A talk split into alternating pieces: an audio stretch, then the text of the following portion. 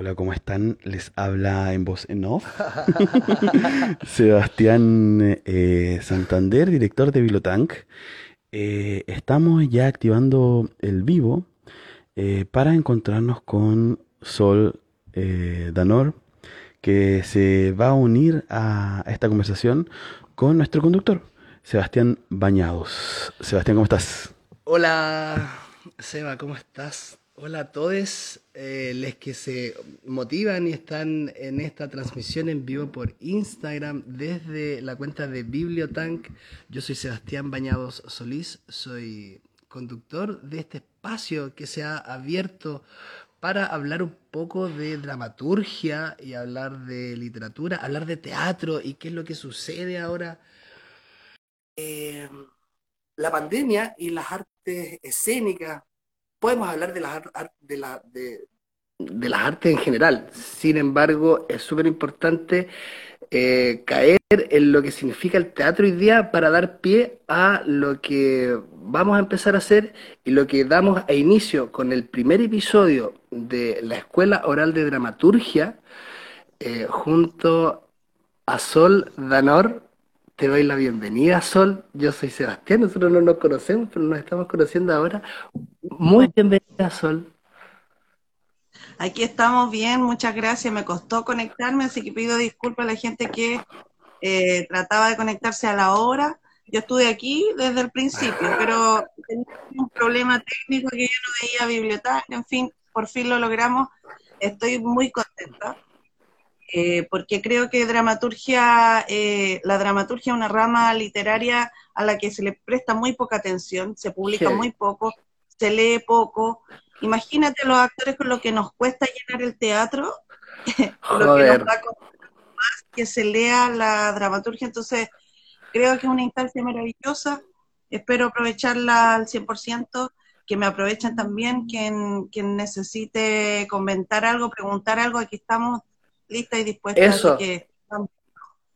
Esa es la intención, Sol. Muchas gracias por eh, tu entrada, tu introducción. Yo también quiero eh, hacerme parte de pedir estas disculpas eh, por el retraso del inicio de este vivo. Estaba planificado a las 11.30 de la mañana y por problemas técnicos, al ser el primero, nos vimos forzados a retrasarlo un poquito, un poquito. Pero ya estamos, estamos contentos, estamos eh, entusiasmados. Yo estoy transmitiendo desde Linares, desde la Biblioteca Pública de Linares, un espacio hermoso eh, ah, que no... Sí, sí, bueno, eh, si es que tuviéramos la oportunidad de que tú quizás viajaras y tal, está, está re bueno este espacio. Y súper buena la disposición, la disponibilidad de la gente que trabaja acá del director, de la, gente que está colaborando en este espacio, están súper dispuestos a que nosotros también podamos hacer esta transmisión de buena forma para poder hacer llegar este contenido que nos parece sumamente importante. Colección Raulí. Eso es lo que nos convoca. Vamos a explicar y yo quiero dar una breve presentación tuya. Yo sé que la gente que está conectada a este vivo te debe conocer en sobremanera, más debo yo dar una pequeña introducción. Me gustaría que eh, tú me apoyaras también en esta introducción que es tuya y que quizás eh, me corrigieras a mí o la completaras, luego de yo dar eh, ciertas aristas tuyas. Bueno, Sol Nor es una activista territorial, como ella bien lo menciona, nacida y criada, muchas veces mal criada, en la legua. ¿sí? De activar espacios y estar con nosotros desde lo que ella bien sabe hacer. Ella decide y toma la, em, toma la, oportunidad, toma la decisión de estudiar actuación. Sin embargo, ella se reconoce a sí misma poetisa, es poeta. Y la tenemos en este momento como dramaturga en esta hermosa colección.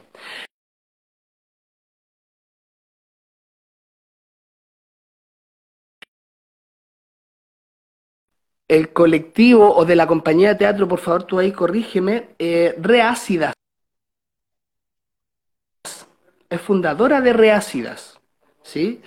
Esto es un proyecto teatral que levanta Soldanor junto a Cala, eh, que estudian ustedes teatro, estudian teatro en, el Duoc, en un lugar bien alejado del territorio donde ustedes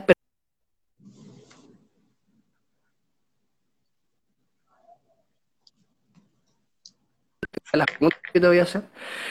Y ah, después de ser fundadora de Reácidas, que es este colectivo un poco que levanta esto de la colección Raulín, se mm, alinean con em, con la editorial Artegrama, que también es del territorio de la legua. Y creo que ahí con la editorial Artegrama es donde se logra hacer y conjugar toda esta situación de la colección Raulí. Sol, toda esta presentación que ha sido media, media eh, eh, eh, con muchos traspiés quizás desde mi parte, ¿es efectiva o no? Quizás, por favor, te doy a ti ahora la palabra para que tú puedas hablarles a la gente que está siguiendo, a la gente que se está conectando para verte y que quiere escucharte. Quizá la gente que no te conoce también y que se está uniendo para que lo sepa desde tu boca. Sí, eh, bueno, poetisa no es, es poeta. Es poeta, eh, Hago la primera corrección porque resulta que eh, en la época colonial, la mujer que quiso escribir eh, se le trató como, uy, cochita que está escribiendo. ¡Qué cerdo! Así que se le llamó poetisa con el afán de, de hacer un diminutivo del ejercicio de escribir en el caso de la mujer. Así que en adelante, poeta, pero se entiende y me encanta cuando ocurre esto porque está la posibilidad de explicarlo y se da esa ventanita de explicarlo. Sí, es, una, es un espacio eh, educativo también este que estamos levantando y partimos de buena forma con respecto a eso. Maravilloso. Bueno, lo demás todo, todo más o menos sigue así. Fundamos la compañía Reácidas con la Cala, con un grupo más grande de gente que se fue yendo, circulando, llegó más gente, en fin, así pasa en el mundo teatral, siempre es así. Pero lo principal que puedo contar y resumir de la compañía Reacia es que se funda pensando muy, muy ingenuamente que uno hace una obra, seis meses, les pasa a todos los actores y actrices, seis meses, siete meses estáis montando una obra, llega un momento que está lista, tú golpeas la puerta de un teatro, hola señor teatro, tengo una obra maravillosa, eh, la quiero mostrar aquí y nos pasó hoy día en la mañana, ah, quieren usar el teatro, 500 lucas sale el espacio. Ah, ya, muchas gracias. Entonces uno se va a golpear la puerta, la siguiente puerta, la siguiente puerta y así estáis golpeando puertas. Mira, lo decíamos al principio, con lo que cuesta llenar el teatro y antes de eso, lo que cuesta que te abran el teatro y lo que cuesta armar una obra hoy es, es, una pega, yo lo definiría como un apostolado, una especie de peregrinaje por la... Es heavy. es heavy. Es heavy que... Sí, perdón, perdón que te interrumpa, pero necesito apoyarme en lo que tú estás diciendo porque es evidente que ya la gente que toma la determinación de estudiar una carrera vinculada al arte sabe eh, quizás no se mete con esta eh, sapiencia o todo esto aterrizado de que en verdad va a costar caleta, pero ya estando en la escuela misma, uno ya empieza a cachar. Que por ejemplo, los actores, no te lo voy a explicar a ti, quizás a la gente que está escuchando este video que no es actor, aparte de actuar y aprenderse los textos y ensayar como brutos, como brutas, como brutes para sacar una pieza adelante, tenéis que limpiar el escenario, tenéis que eh, trapear, barrer, tenéis que, cortar los tickets, tenéis que iluminar, vaya, tenéis que hacerlas todas, todas. Entonces, eh, claro, como tú bien dices, eh, es un apostolado, básicamente. Oye, y, fíjate que Reácida se pegó, se, se pegó los cachuchazos, creo que los dos primeros años golpeando la puerta y tratando de meterse en ese mundo docto de élite, ese mundo privilegiado. En el sistema, en el sistema asqueroso. claro, creyendo nosotros que porque éramos especiales todo el mundo nos iba a querer ver y bueno, eso no sucedió. Así que partamos de la base de que cualquier persona que esté ahí, compañera, compañero, viendo teatro, iniciando teatro, a todos nos pasa, a todos nos va a pasar, a menos que, bueno, un cierto eh, pequeña lista de privilegios que deberías tener, como un apellido, qué sé yo, plata, en fin. Si eso no lo tienes, es posible que te topes con un montón de portazos. Entonces, la, la compañía decide ahí decir, oye, ya nos vamos a ir a espacios no convencionales y, claro, en un principio era, oye, qué buena esta compañía, que se mantiene en la lucha y va a la junta de vecinos. Y al principio, conscientemente decíamos, oye, eh, queremos meter el teatro por todas las rendijas que deja la sociedad, porque son puras puertas cerradas. La tele cierra todas las puertas, eh, no me refiero a actuar en la tele, sino que al foco de atención en el público que queremos captar, nos cierra puertas, nos cierran portazos, entonces empezáis a tratar de meter el teatro como por, por entre medio, por donde se pueda, y así fue como que empezamos a ir a, a juntas de vecinos, a colegio, en fin, hasta que nos invitan a República Dominicana para presentarnos al décimo Festival Internacional de Acción Teatral del Cibao. Y nos fuimos para allá en el 2013. Mira, fíjate que partimos para allá pensando que nos íbamos a bañar en playas bonitas y que eso era lo que iba a pasar. Eh, nos encontramos con un pueblo ávido de teatro, una, cuestión impresionante, esto era una locura. Bueno. La abuela, la abuela, el tío, el sobrino, la guaguita, todos querían ver teatro, el teatro que fuera. ¡Qué lindo!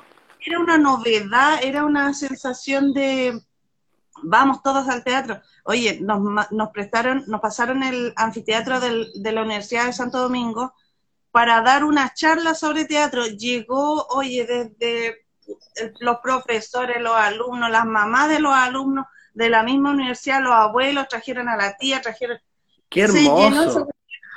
y era era no solo hablar con, estudiantes que, como decíamos recién, tienen las ganas de algún día llegar a ese teatro, sino que hablar del rol que tiene el teatro en la historia, en la humanidad, en la psicología, la sociología, en el cuerpo, en la educación y en, en la capacidad de relacionarnos entre seres humanos, entre personas y fue hermosísimo. Estuvimos nueve días pensando que nos íbamos a poder ir a bañar a playas bonitas y en realidad estuvimos nueve días por, pueblos, nos sacaron el jugo, fuimos a colegios, universidades, a, las escuelas de bellas artes, hicimos una itinerancia tremenda.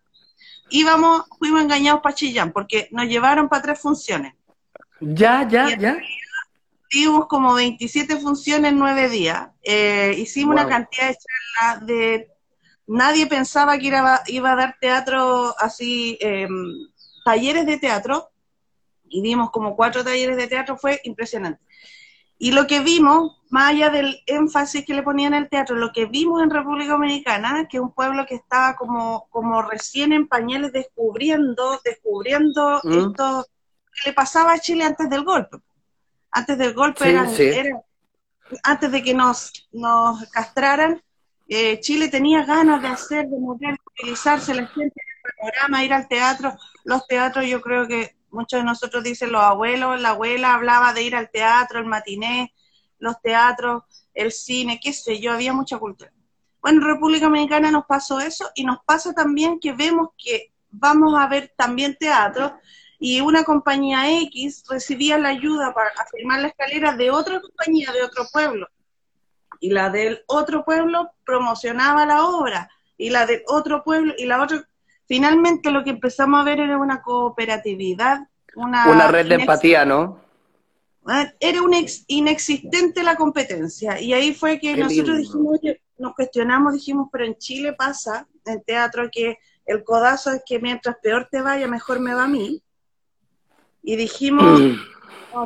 esto hay que darlo vuelta, esto hay que darlo vuelta. Y nos vinimos a Chile, nos pasaron cuestiones súper importantes eh, a nivel personal a cada uno, a, nivel emocional. Llegamos a Chile, nos cuestionamos la vida y ese mismo año, después de cuestionarnos un par de meses ser o no ser, nos, nos pegamos un, un salto y dijimos, ya, vamos a hacer un festival. Festival de Teatro de Arte Escénica. No, no de teatro, Festival de Arte Escénica. Era teatro, danza, música y poesía, bueno, todas las artes escénicas. Una pregunta, cuando tú nos mencionas que se lanzan y tienen esta pachorra y todas las gonas para poder llevar y levantar este festival, ¿lo levantan como, eh, como reácidas o ya como una, una colectiva de mucha gente? No, no, no, sí, lo impresionó. Oye, este es un secreto que voy a contar aquí, no se lo vamos a contar a nadie más, ya que de, aquí no salga. De acá. Cuando la gente, de repente en el primer final es que tuvimos 80 artistas pasando por un escenario, abrimos el Teatro Huemul a punta de ábrelo, ábrelo, ábrelo, lo abrieron, no pagamos ni una, dejamos el teatro impecable, llegó mucha gente, juntamos mucho público, hicimos reuniones cooperativas, qué sé yo. El secreto es que la gente pensábamos que, claro, éramos como una colectiva de, no sé, 30 personas organizándonos en la y no, pues éramos tres pelagatos. No, pero que, lata eso, eso, el final que tú le pones a esta frase, porque pelagatos, ¿de qué tienes de, pelagatos tres personas que son capaces de levantar este manifiesto y, y, de hacernos creer a todos que efectivamente es una colectiva de quizás cuánta gente? Oye, mira, se, dieron se dieron hartas discusiones entre nosotros tres. Bueno, uno de los compas se fue porque en ese momento el único hombre que había era Paulo Ortiz, que fue también fundador de la compañía junto con la Cala. Eh, él eh, después se fue a Brasil, se fue a vivir la vida loca, pero antes de eso estuvo los primeros tres años con nosotros en Finares eh, y, y algunos tenían, como él, la, sensación de que sí debíamos pedir ayuda en los municipios mm. y pedir ayuda desde esta parada. Es que nosotros llegamos por rebelde, llegamos en la parada de, ya, aquí te pido la plaza, anda la hora, la hora, la hora, la hora, Y que por, por prestarme algo que es mío y de todos los chilenos, yo tenga que poner tu logo. No voy a permitir que tu logo haga pensar que el trabajo fue tuyo cuando el trabajo es de nosotros, los tres pelagatos que nos... Oye, nos desvivimos, no pudimos dormir, tuvimos la... Entonces, optamos por autogestión completamente, a menos que esa autogestión necesite algún requerimiento municipal o institucional, nosotros la pachorra era al revés, era, oye, tú tienes el deber de pasar esto porque los equipos de música, los toldos, las plazas, todo es de todos los chilenos nosotros no tenemos que darte las gracias porque tú no te has metido las manos al bolsillo para sacar un micrófono y prestármelo. Así que como que con esa rebeldía llegamos medio, medio, medio achorados, eh, con una rebeldía tenía mucho de político también, porque tenía como esta cosa... Es que yo veo todo eso, sí dar vuelta la, la, la, vaina y hasta cuándo voy a seguir, vamos a seguir como pueblo diciendo muchas gracias, señor alcalde, por venir a esta actividad que nosotros todos bailamos folclore y usted nos vino a ¿Por qué tenemos que darle las gracias? ¿Por qué tenemos que eh, hacer genuflexiones frente a gente que está ahí? Gracias a nosotros, quienes votamos.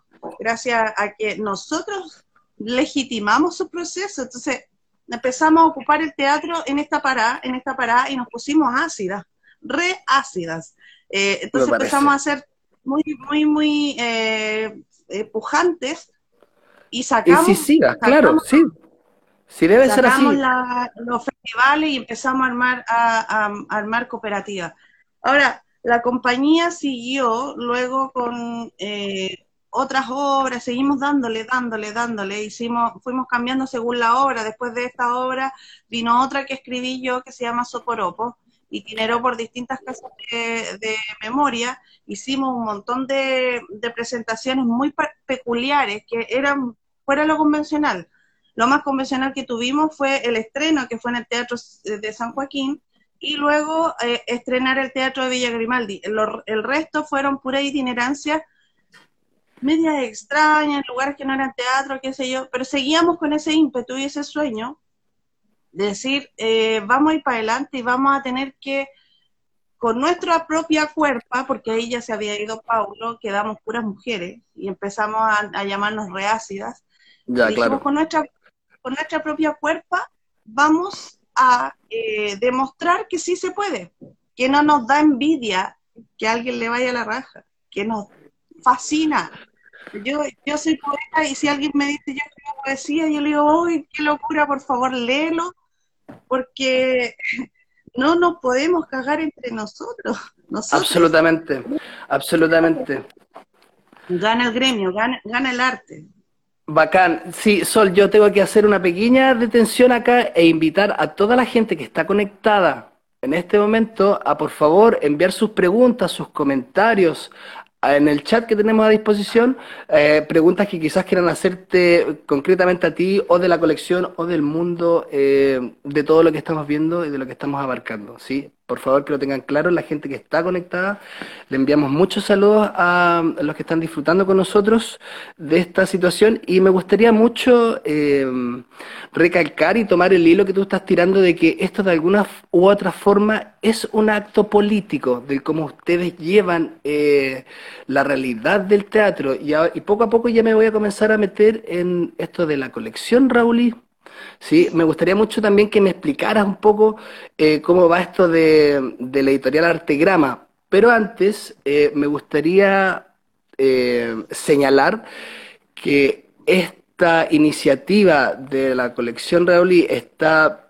vinculada y respaldada por Artegrama, que es la editorial que mm, se levanta desde el territorio de la legua y mm, tiene por objetivo visibilizar un poco eh, el arte del teatro, pero a través de la dramaturgia. Y eso es lo que nos parece sumamente interesante, porque habla un poco y, eh, y un momento, antes, me gustaría decir y rescatar que ustedes, tú, Sol, junto a la Cala, salieron en un episodio de al Tiro Podcast, esto lo pueden encontrar en el Spotify, es de la temporada 4, eh, el capítulo 15, es Dramaturgias Recuperadas. Y tú, junto a Cala, son invitadas y nos cuentan sobre esta fabulosa iniciativa que es la colección Raulí.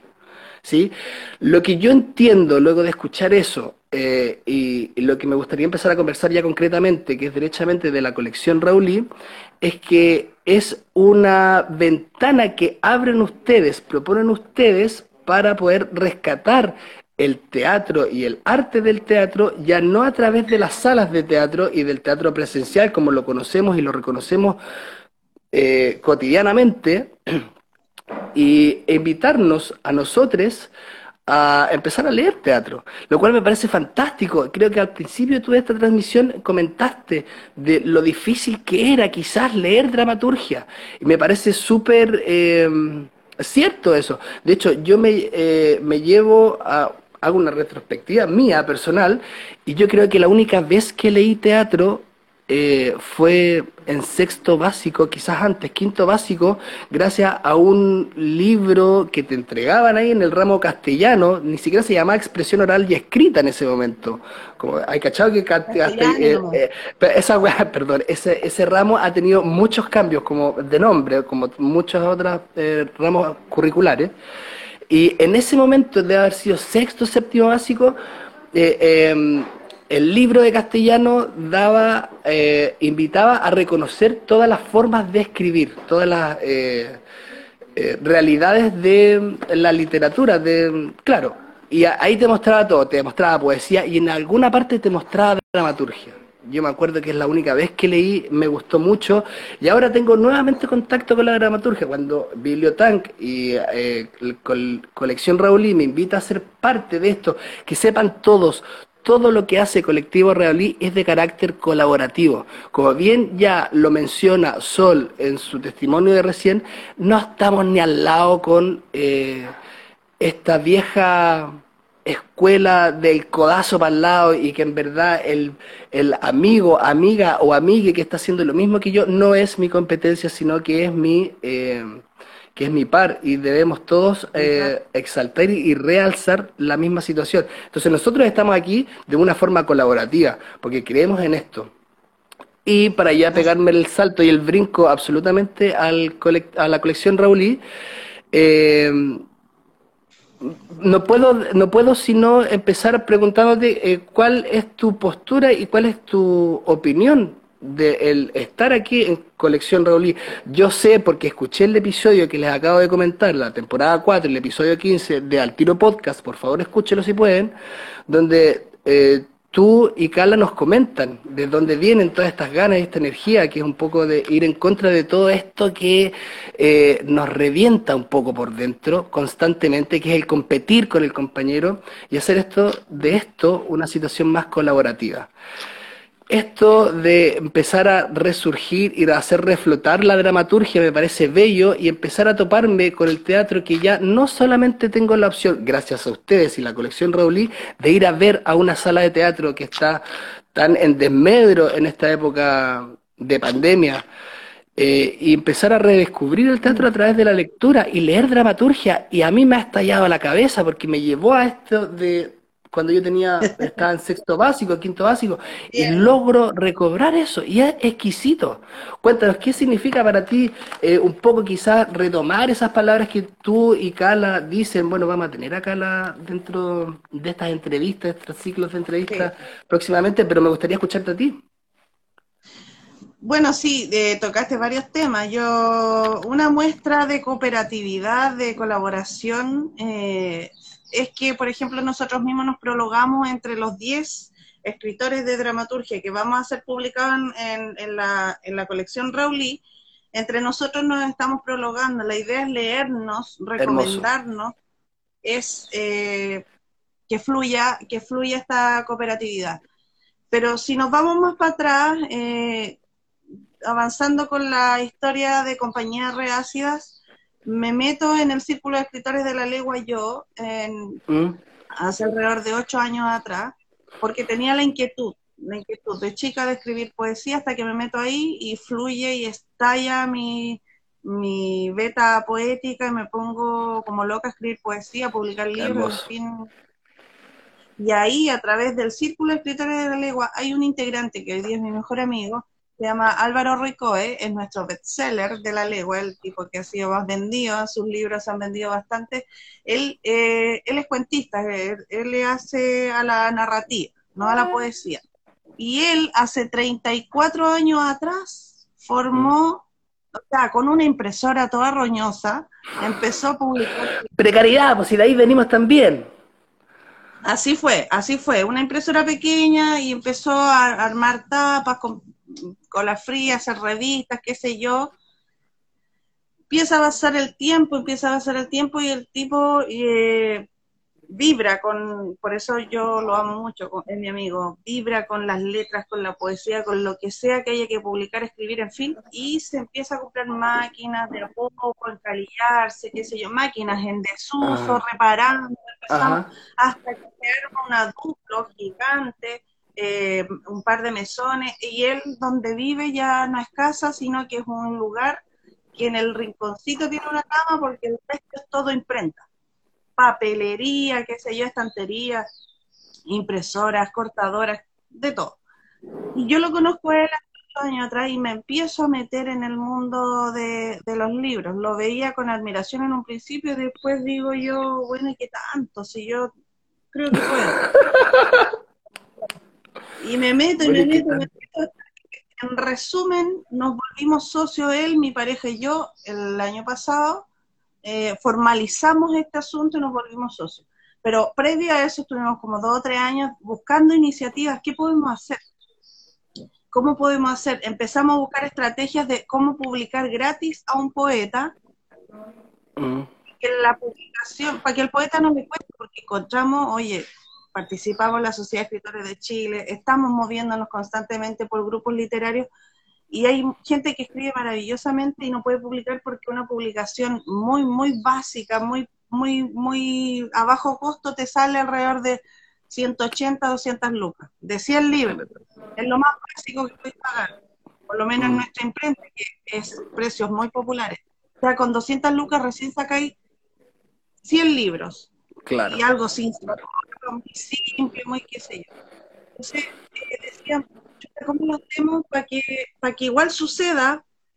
Porque queremos que suceda, porque termina siendo casi no solo una mirada de negocio, de hecho la mirada de negocio al final, es cómo mm. hacemos que no nos cueste tanto publicar este gallo, esta cara igual aunque no tenga plata, lo publicamos y cómo lo hacemos, cómo encontramos la fórmula. Bueno, fuimos encontrando fórmulas de, por ejemplo, publicar y en el lanzamiento se nos carga el lanzamiento, poder eh, vender la mayor cantidad de libros para que se pague el, costo, porque finalmente en muchos casos cobramos el costo, la impresión, pero con la idea de que eh, estas iniciativas liberan el arte, lo sacan de, del privilegio, de la cárcel del privilegio, lo liberan, tenéis la posibilidad de leer, de escribir, de publicar, pero eh, paralelo a eso, dos o tres personas nos dicen, oye, yo quiero pagar por mi libro, y eh, claro, tenemos eh. tres pegas al mes que nos salvan,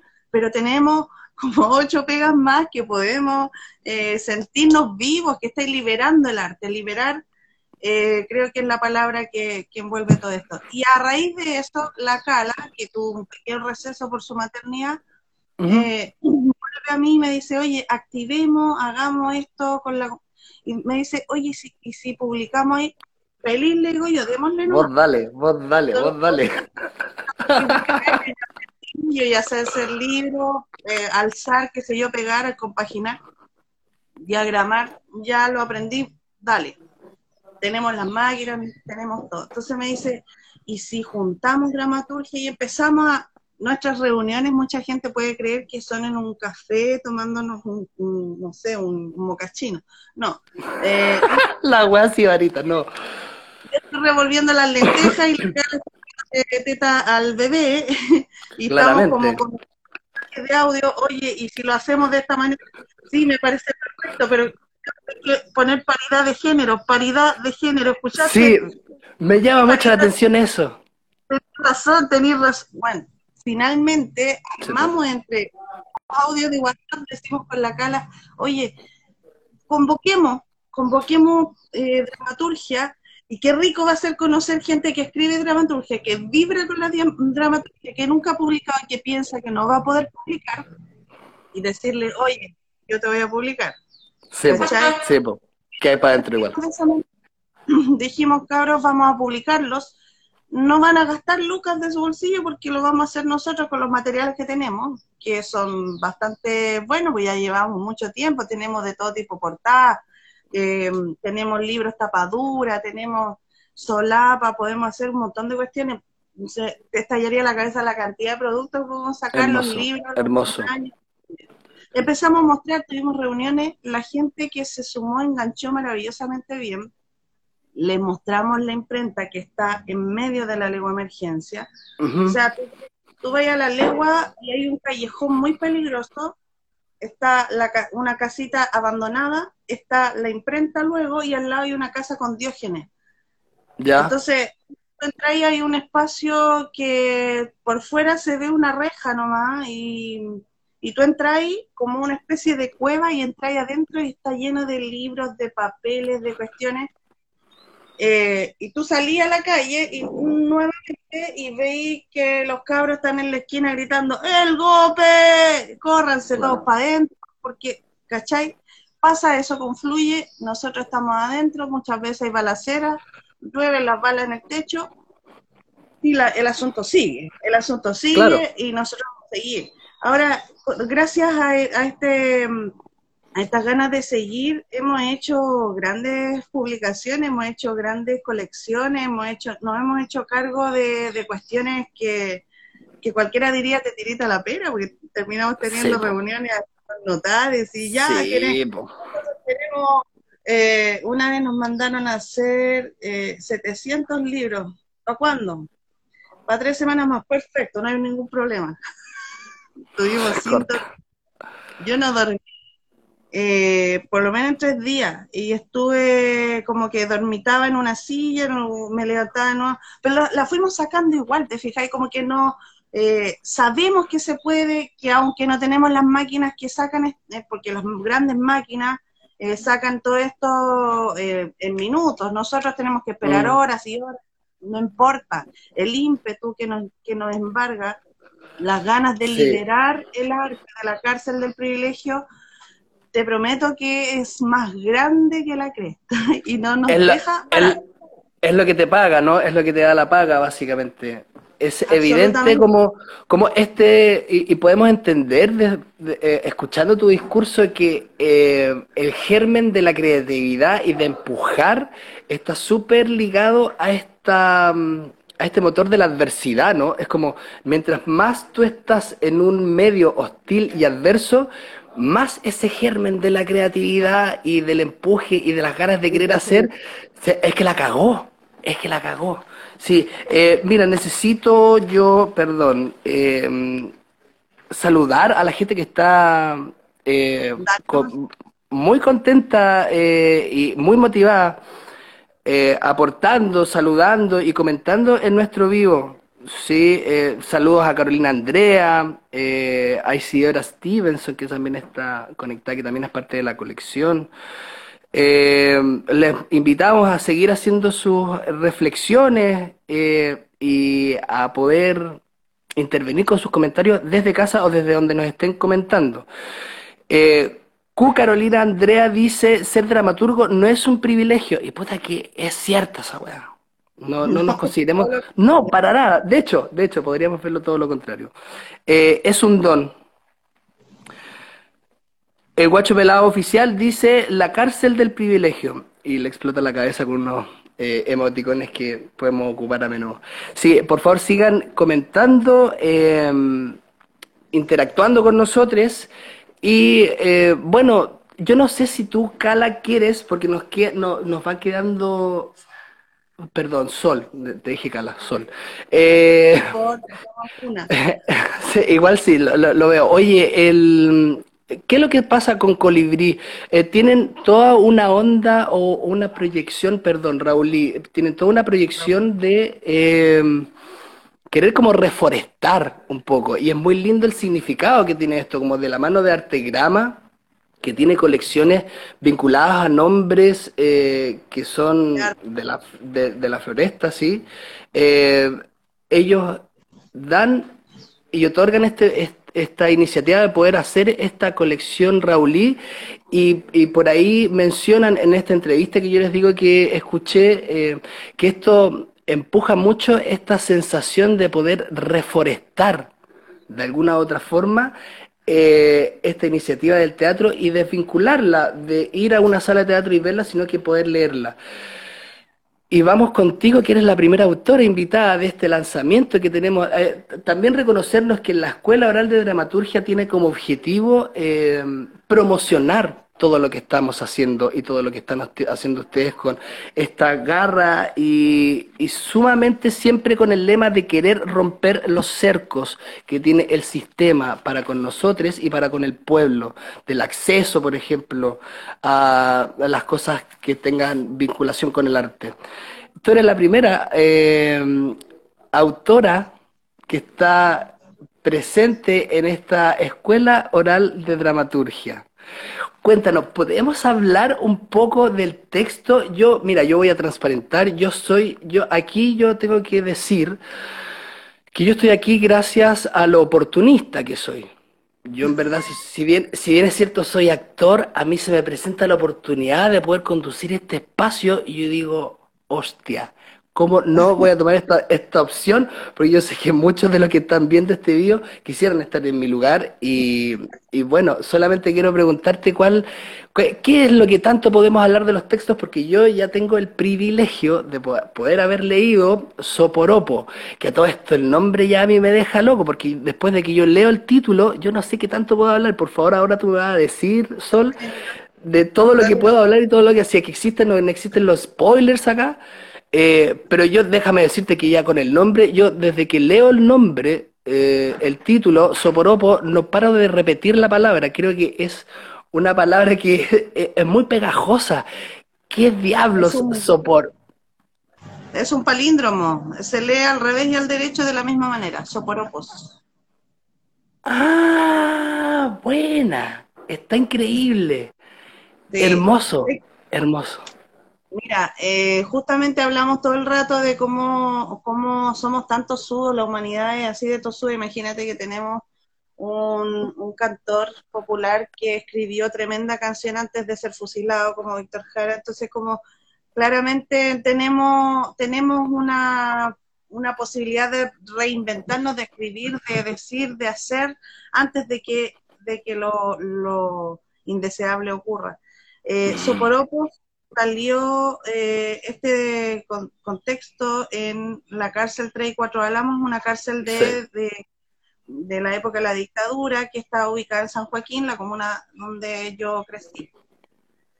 Yo hacía muchas cosas antes, además de teatro, y estaba haciendo radio un día y entrevisto a una persona de la cárcel y googleo para poder ponerme a tono con la conversación y aparece el concepto soporopo, lo dejo ahí pendiente, termina la conversación y me pongo a investigar. Soporopo, ¿qué es soporopo? ¿Qué es soporopo? Hasta que llego a un eh, blog que hablaba de un taller de soporopos, que eran muñequitos de género, muy parecido al señor cara de papa. Sí, eh, sí.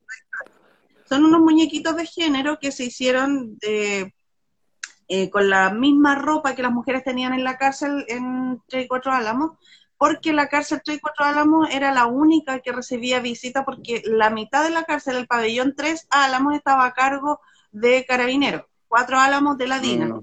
y 3 Álamos recibía visita, esta cárcel por donde pasó la mayor cantidad de presos en Chile y es una cárcel que recibía visitas dominicales, porque estaba a cargo de los pacos, disculpa, dije carabineros recién, perdónenme todos. Anyway. Estaba los pacos a cargo de la cárcel y las visitas los domingos llegaban los familiares con los niños muchas veces. Llegaron muchas presas mujeres eh, y llegaban sus hijos y las mujeres trataron de organizarse de cómo hacer más llevadera la visita de los niños y empezaron a hacer muñequitos de trapo que se llamaron soporopos, pero la historia hasta ahí es preciosa, es hermosa, pero se pone mucho más hermosa. Uno cree que no, pero se pone más hermosa aún cuando te das cuenta de que al pasar el tiempo, los familiares se llevaban los soporopos, los pacos no, revisaban los muñecos porque decían, bueno, un muñeco cabro chico, no importa, y estos soporopos fueron eh, a dar a la vicaría, porque dentro de los soporopos habían ah. Las mujeres fueron tan resistentes, fueron tan potentes, que empezaron a escribir mensajes, los guardaron dentro de estos muñequitos, mensajes escritos en tela donde ponían técnicas de tortura, compañeros que pasaron por ahí, compañeros que fusilaron, compañeras que estaban presas, quién venía, quién no venía, en fin, nombres de torturadores, hubo mucha información, por lo tanto los soporopos se transformaron en barretines, en eh, mensajeros que eh, empezaron a un, porcentaje de los muñequitos se quedaban con los niños en las casas y otra bolsa eh, con mucho guiño guiño. Claro. el familiar a cargo agarraba la bolsa y se la llevaba a la vicaría y salvaron muchas vidas. Entonces yo te digo que ahí cuando yo termino de conocer esa historia, me explota la cabeza. Te estalla el cráneo, te estalla el cráneo claramente hay que contarla y lo primero que hago, y aquí ya nos vamos a poner medio académicos, cuando uno hace dramaturgia eh, de hechos de la vida real, es muy recomendable y yo creo que exigible que por el respeto a quien vivió la historia tengamos una, un, un cierto una cierta cercanía con esas personas, podemos hacerlas partícipes del proceso. Fue lo que yo decidí hacer muy a ciegas, muy a, tientas de ciegas, porque yo no cachaba mucho lo que era el teatro documental. Y empecé a acercarme a la hija, a la niña que visitaba a su madre en la cárcel 3 y 4 Álamos, que se llama Marcela Andrades Alfaro, hija de Eva Alfaro, la creadora del Soporopo, porque la creadora de los Soporopos falleció en el año 89. Eh, salió de la cárcel un tiempo después, se fue al exilio, pero después falleció. Mm.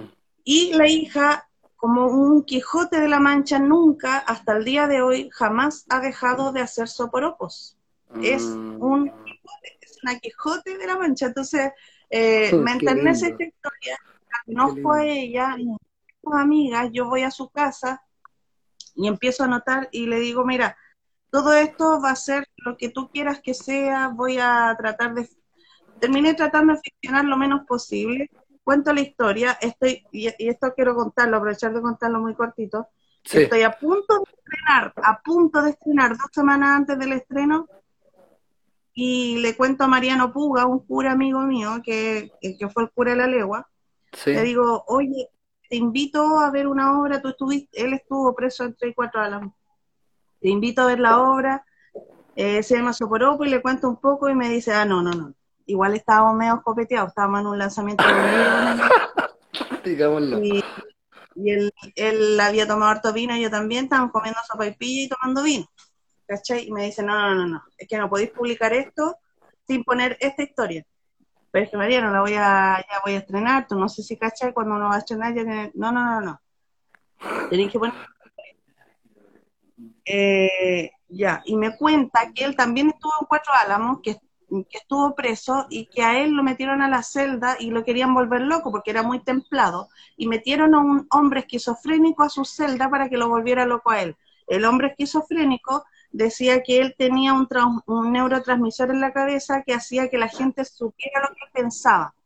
Resulta que empezó a descompensarse, Mariano se, mantenió, se, mantuvo perdón, eh, tranquilo, lo, lo ayudó y luego el preso, este, este hombre, eh, como se hizo amigo de Mariano, le dijo si había visto él alguna vez cine. Mariano le dijo que no, entonces le dijo yo te voy a actuar. Y dentro de la cárcel Cuatro Álamos, el pabellón que estaba a cargo de la DINA, este loco actuó el gran dictador de Chaplin completamente para Mariano Puga. Es una cuestión que tú decís, no, lo voy a ver en película, no, no, pero esto sucedió.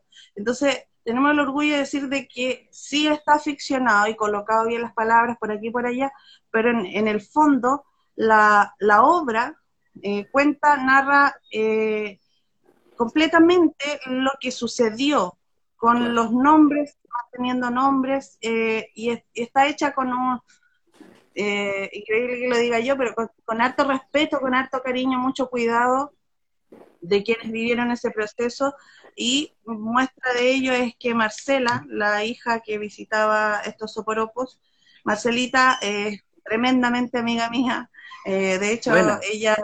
¿Ah? Buena, buena, buena, estoy muy entusiasmado con esto. En Puerto Natales ahora se fue de Santiago y la voy a ir a ver, voy a estar allá 15 días con mi familia visitándola en Puerto Natales, probablemente vamos a a, lanzar Sopropos allá, el libro, la obra, en fin, vamos a hacer un montón de cosas allá en Puerto Natales con ella. Eh, somos tremendamente amigas. Eh, a mí me pasó principalmente, porque antes había escrito teatro que solamente era, eh, era ficción, no estaba basado en la vida real. Y en este caso, me pasó que empecé a escuchar la voz, bueno, yo me vuelvo un poco loquita en verdad, empecé a escuchar la voz y un día soñé con Eva Alfaro, que murió en el 89, nunca la conocí.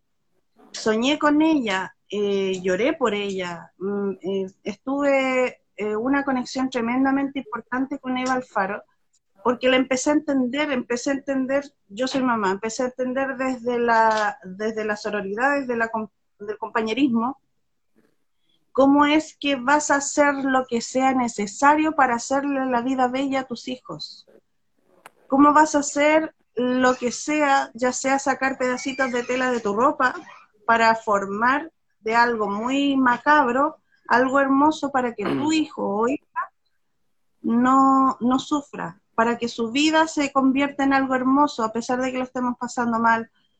Y conecté con ella tremendamente y fue que, que, durante todo el proceso de escribir la obra empezaba a escuchar su voz, veía sus fotografías, mm, hicimos un, un, trabajo con todo el respeto que se merecía de Alfaro y que y la nombro siempre la nombro más de una vez porque porque bueno su hija decía que, que a ella le parecía una obra maestra lo que yo había escrito porque claro es la historia es la historia de su madre pero yo le digo que la obra maestra la hizo Eva Alfaro y que creo que hay mucha gente por ahí invisible haciendo obras maestras y estamos nosotros los que podemos recabar esa historia y hacer que, que esa gente no muera, que no muera nunca.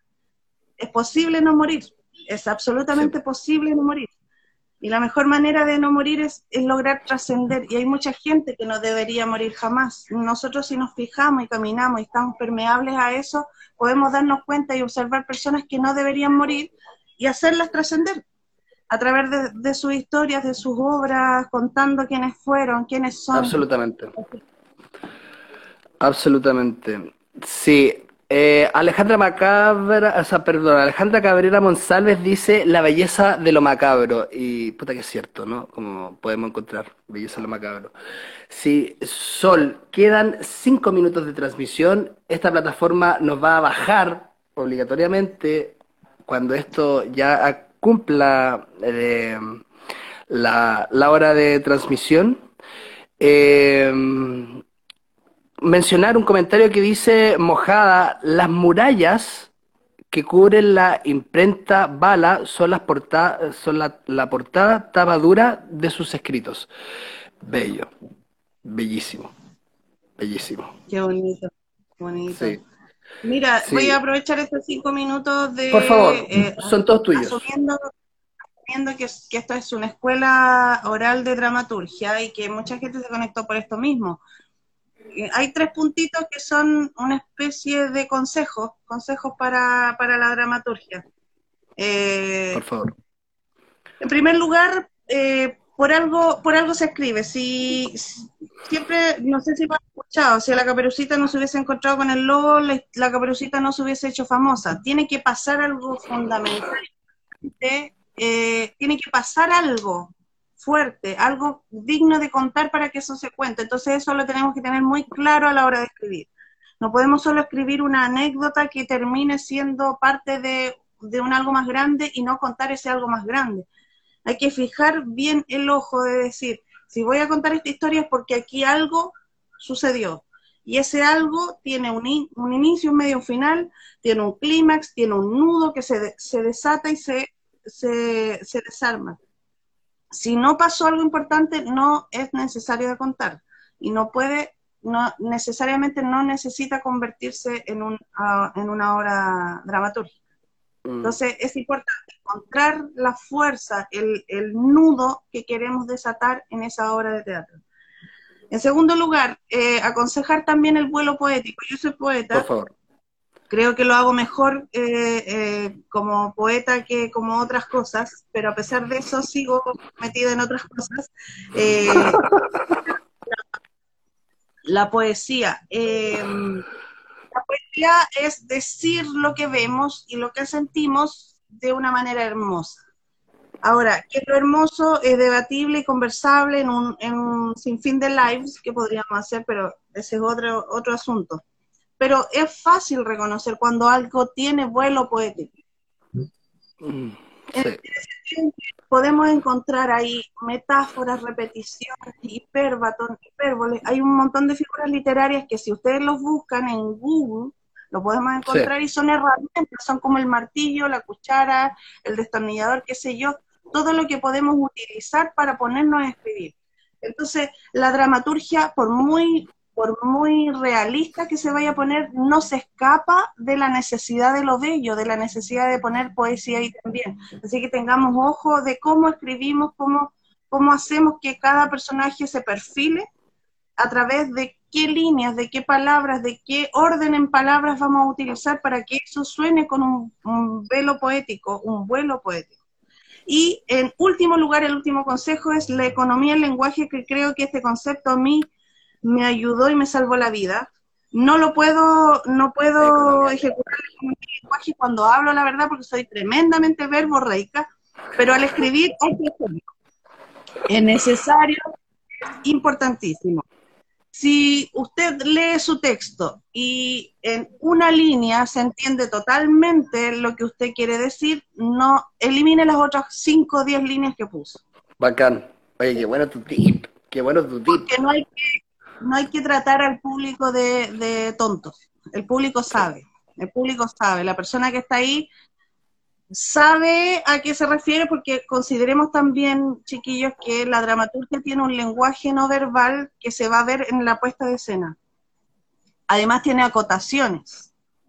Entonces, no necesita explicar la escena tanto en el texto para que se entienda, porque todo eso va a ser actuado, hay un lenguaje no verbal, eh, hay una acotación, hay una puesta en escena, hay una dramaturgia del espacio, entonces, tranquilos, si no hay, no hay, no hay necesidad de decirlo, no lo diga.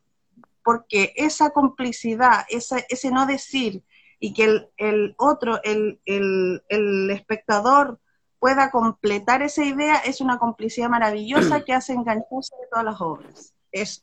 Muchas gracias. Puta, Soldanor, eh, te pasaste. Muchas gracias por estos últimos tres tips que tú das, te tomas el tiempo de mencionar, porque gracias a estos tips, este espacio eh, toma el carácter realmente de escuela oral. Te lo agradezco enormemente. Recordar que nosotros estamos transmitiendo desde la Biblioteca Pública de Linares, un espacio facilitado para que podamos tener buena conexión y una buena llegada a todos ustedes.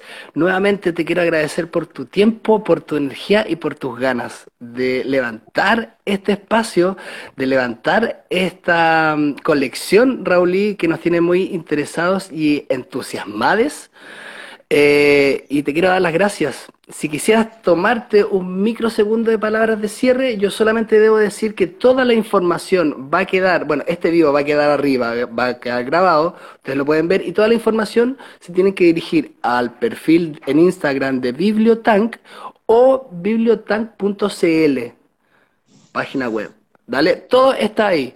Y también decirles que para efectos de esta colección, Raúl, tenemos un grupo de WhatsApp donde eh, nos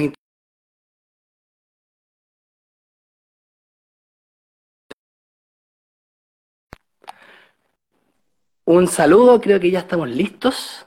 Muchas gracias, Sol. Muchas gracias a todos los que estuvieron presentes, comentaron y apoyaron esta iniciativa.